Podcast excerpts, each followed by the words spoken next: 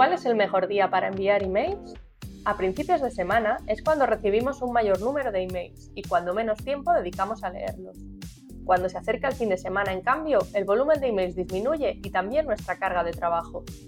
Por tanto, es recomendable enviar a principios de semana nuestros emails más educacionales, es decir, compartir posts de nuestro blog, hacer imagen de marca, y a finales de semana enviar aquellos donde buscamos que los suscriptores realicen una acción más concreta, como comprar, responder a una encuesta, también hay que tener en cuenta que aunque es por la mañana cuando más revisamos nuestro correo, también es el momento en el que queremos ser más productivos.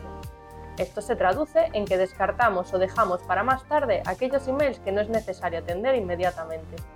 Sí que es cierto que hay cierto consenso que indica que los mejores días son martes, miércoles y jueves, pero al final quien marcará cuál es el mejor es nuestra audiencia. Por tanto, en función de nuestro público objetivo, debemos establecer un día y hora de partida, hacer test y analizar las estadísticas. Esto es lo que realmente nos ayudará a establecer el momento más adecuado para enviar.